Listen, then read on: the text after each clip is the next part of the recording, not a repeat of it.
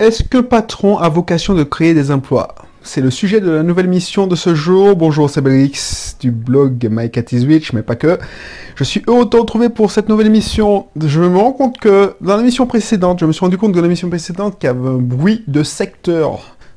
Effectivement, euh, alors je sais pas si tu sais ce que c'est, c'est un bruit où as la fréquence du, euh, du courant électrique, parce que j'ai enregistré en laissant brancher le dictaphone sur le secteur. Donc euh, désolé pour cette euh, ce problème technique. La dernière fois, c'était un épisode hyper technique où nous avons discuté de pourquoi j'ai quitté ClickFunnels. Donc c'était une émission assez longue. Euh, je, sais que c'était une émission pas pour tout le monde, parce qu'il fallait avoir des bagages techniques, il fallait un bagage marketing, mais si tu n'as pas encore écouté cette émission, n'hésite pas, surtout si tu veux lancer euh, ton activité en ligne pour très peu cher, donc je t'encourage à le voir, il faut t'accrocher d'accord, mais c'est intéressant. Donc après cet épisode hyper technique, on va faire un épisode un peu plus philosophique. Mais avant de t'en dire plus, pourquoi je te pose cette question? Est-ce qu'un patron a vocation de créer ses emplois? Si ce n'est pas encore le cas, n'hésite pas à t'abonner sur ce podcast, cette émission, parce que, voilà, à cette émission, parce que dans cette émission, on parle surtout d'entrepreneuriat, d'investissement, mais d'un point de vue état d'esprit. si tu c'était la première, c'était la première fois la semaine dernière, tu n'as pas vu ça tout de suite parce que on parlait beaucoup de, de technique, mais je te garantis qu'on va parler aujourd'hui de un peu plus, on va plus réfléchir. Donc, n'hésite pas à t'abonner sur la plateforme de ton choix, sur la plateforme où tu écoutes en ce moment cette émission. Je pense que tu ne vas pas regretter.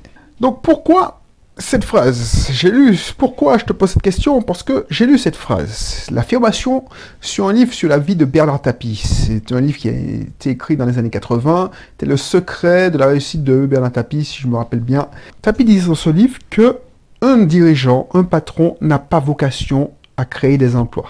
Et même moi, moi qui me trouve dur, j'aurais jamais osé sortir cette phrase à un journaliste. Donc, euh, tu vois, Tapi, c'est quelqu'un qui fascine, qui polarise surtout. Soit on le déteste, on dit que c'est un, voyou, c'est un patron voyou, soit on, l'admire. Et moi, je fais partie de, de la deuxième catégorie. Parce que c'est quelqu'un qui est de zéro. Alors oui, il n'est pas tout, net, il n'est pas tout blanc. voilà, voilà. On connaît toute son histoire. Mais il a du courage, on peut pas lui retirer ça, il part jamais perdant. Donc, c'est tout naturellement que je me suis intéressé à sa vie, tu vois. Et en lisant cette phrase, ça m'a choqué. Je t'avoue, ça m'a choqué. Pourtant, j'en ai dit des, euh, des, conneries. Tu as pu dire, tu as pu trouver que j'en ai dit des conneries dans ces émissions. Je suis quelqu'un assez excessif quand je m'emporte. Donc, euh, le politiquement correct, le sans filtre, c'est tout moi. Et pourtant, j'aurais jamais imaginé dire ça. C'est pour ça que cette phrase, ça m'a interpellé. Et je l'ai surligné cette phrase dans le livre, tu vois, euh, parce que je savais qu'elle allait me faire cogiter. Et je te propose euh, de réfléchir avec moi à cette phrase. Alors, comme des fois, j'allais accompagner mon épouse dans des réunions de prière, tu vois. Alors, ça n'a rien à voir, hein, mais quand je te dis de propose de réfléchir à cette phrase, euh, ça m'a toujours sidéré de voir qu'on lisait un passage de, de l'évangile et on pouvait passer, voilà, allez, 30 minutes à méditer sur cette phrase. C'est-à-dire, une phrase, ça génère 30 euh, minutes. Oui, qu'est-ce que ça t'évoque? Enfin bref, je vais pas rentrer dans les détails, je m'égare. Bref. Et moi, je, fais exactement la même chose, mais avec une phrase de, tapis, quoi. Donc, voilà, tu vas me trouver un peu, un peu bizarre, mais voilà. Moi, je me dis, je te propose de, réfléchir à ça. Et moi, mes réflexions, je t'en fais part. Tu n'es pas obligé d'être d'accord. Tu peux les trouver agressives ou choquantes, mais est-ce que c'est la vocation d'un chef d'entreprise de créer des emplois? Et moi, je me suis posé la question, est-ce que quand j'ai embauché ma première assistante virtuelle, il y a déjà deux ans ou trois ans, est-ce que, puisqu'on en parlait de, dernièrement dans une émission déléguée à tout prix, est-ce que je l'ai fait pour créer un emploi, parce que j'avais envie de donner de l'argent à quelqu'un, ou je l'ai fait pour faire grandir mon entreprise. tu penses bien que c'est la deuxième proposition. Je n'ai songé à aucun moment à dire, tiens, je vais donner mon argent parce que c'est ça. Si tu dis oui, euh, vocation pour créer un emploi, c'est que tu fais ça pour, pour faire une bonne action. Un dirigeant ne fait pas ça pour faire une bonne action. Oui, ça peut permettre à faire une bonne action si tu as le choix, tu, vois que tu as deux candidats, et puis tu vas prendre deux candidats, et encore, est-ce que la question se pose? J'allais dire une connerie. Si je vois deux candidats, un, je sais que voilà, cette personne a besoin de travailler. Euh, parce que je vois que voilà, la situation est délicate, et puis quelqu'un qui dit bon, euh, il peut attendre, je vais choisir non. La question se pose même pas. Je pense, je choisis la personne qui est la plus méritante, qui a le plus faim, comme je dis.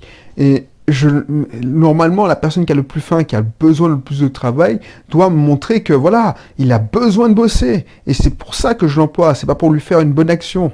Donc, je me dis, quand tu embauches quelqu'un, toi, c'est pour son travail, c'est pour les tâches qu'il pourra réaliser pour toi, pour ton entreprise, c'est même pas pour toi. Donc, Bernard Tapie n'a pas tort, il a même raison, vu comme ça. Je resitue quand même dans la phrase de son contexte. Il expliquait à un journaliste, je crois que c'est, je sais pas, un journaliste de Le Monde ou Le Figaro, Tapie expliquait que les patrons de l'ancien temps, et je rappelle que ce livre-là dans les années 80 qu'il a été rédigé, était trop paternaliste, tu vois.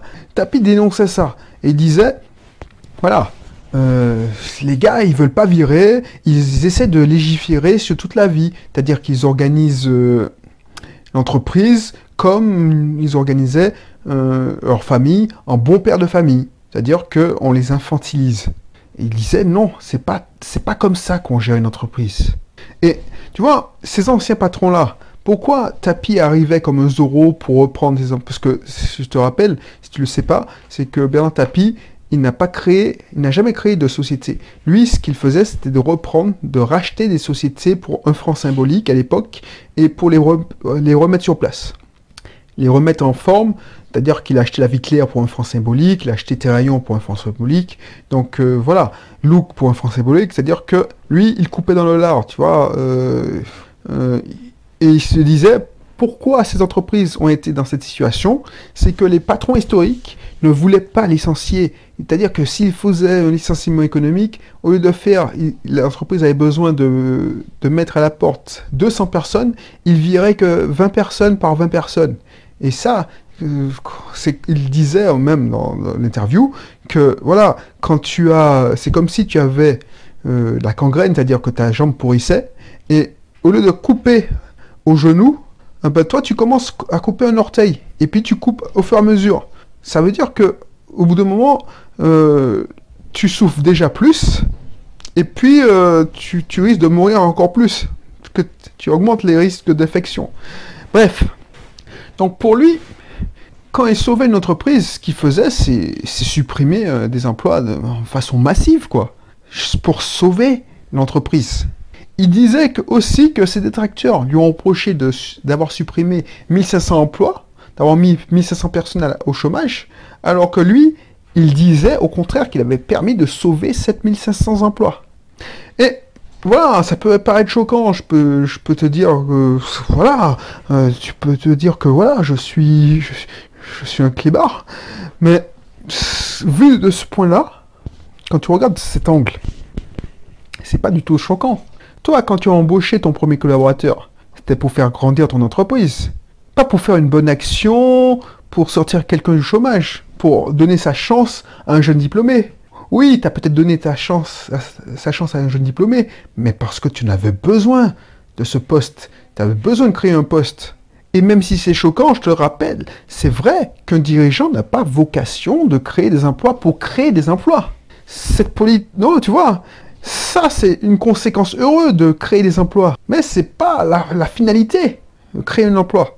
Tu vois, si tu fais ça, si tu fais comme certains politiciens, parce qu'ils veulent faire plaisir à leur électorat, qui créent des emplois inutiles dans des collectivités territoriales, à la mairie, euh, dans des hôpitaux, du temps où c'était public, euh, tu vois, et ça donne de rappel à l'ordre par la Cour des comptes, euh, des augmentations d'impôts, parce qu'il faut payer les gens, et bien souvent, alors je dis pas que c'est tous les fonctionnaires qui n'en font rien, mais il y a des emplois en doublon, Parce que on a embauché pour faire, plaisir. C'est-à-dire que dans nos administrations, il y a plein de, d'emplois non qualifiés qui ne devraient pas être.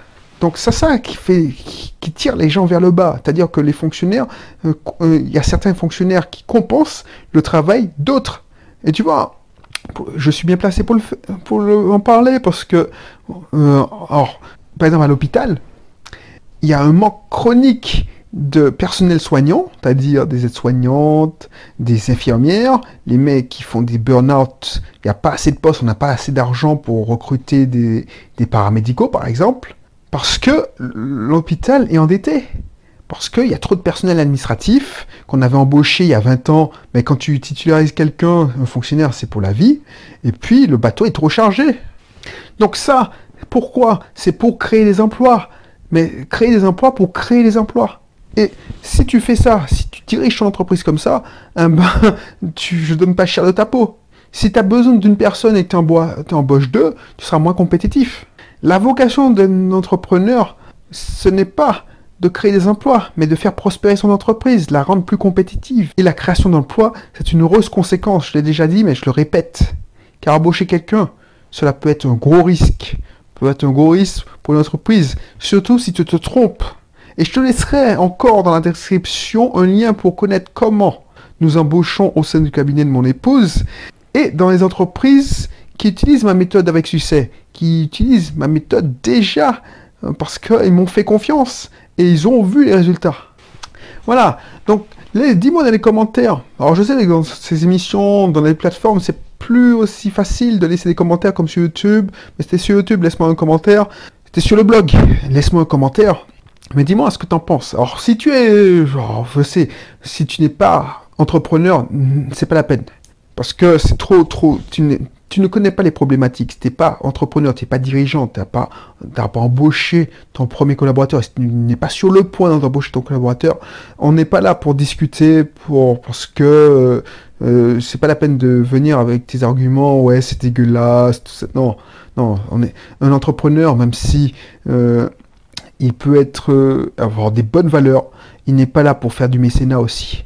Sauf si il a un intérêt, c'est-à-dire une réduction d'impôts. Alors c'est un petit clin d'œil à mon ancienne entreprise. Mais on est là pour sauver, pour préserver les emplois qu'on a déjà créés.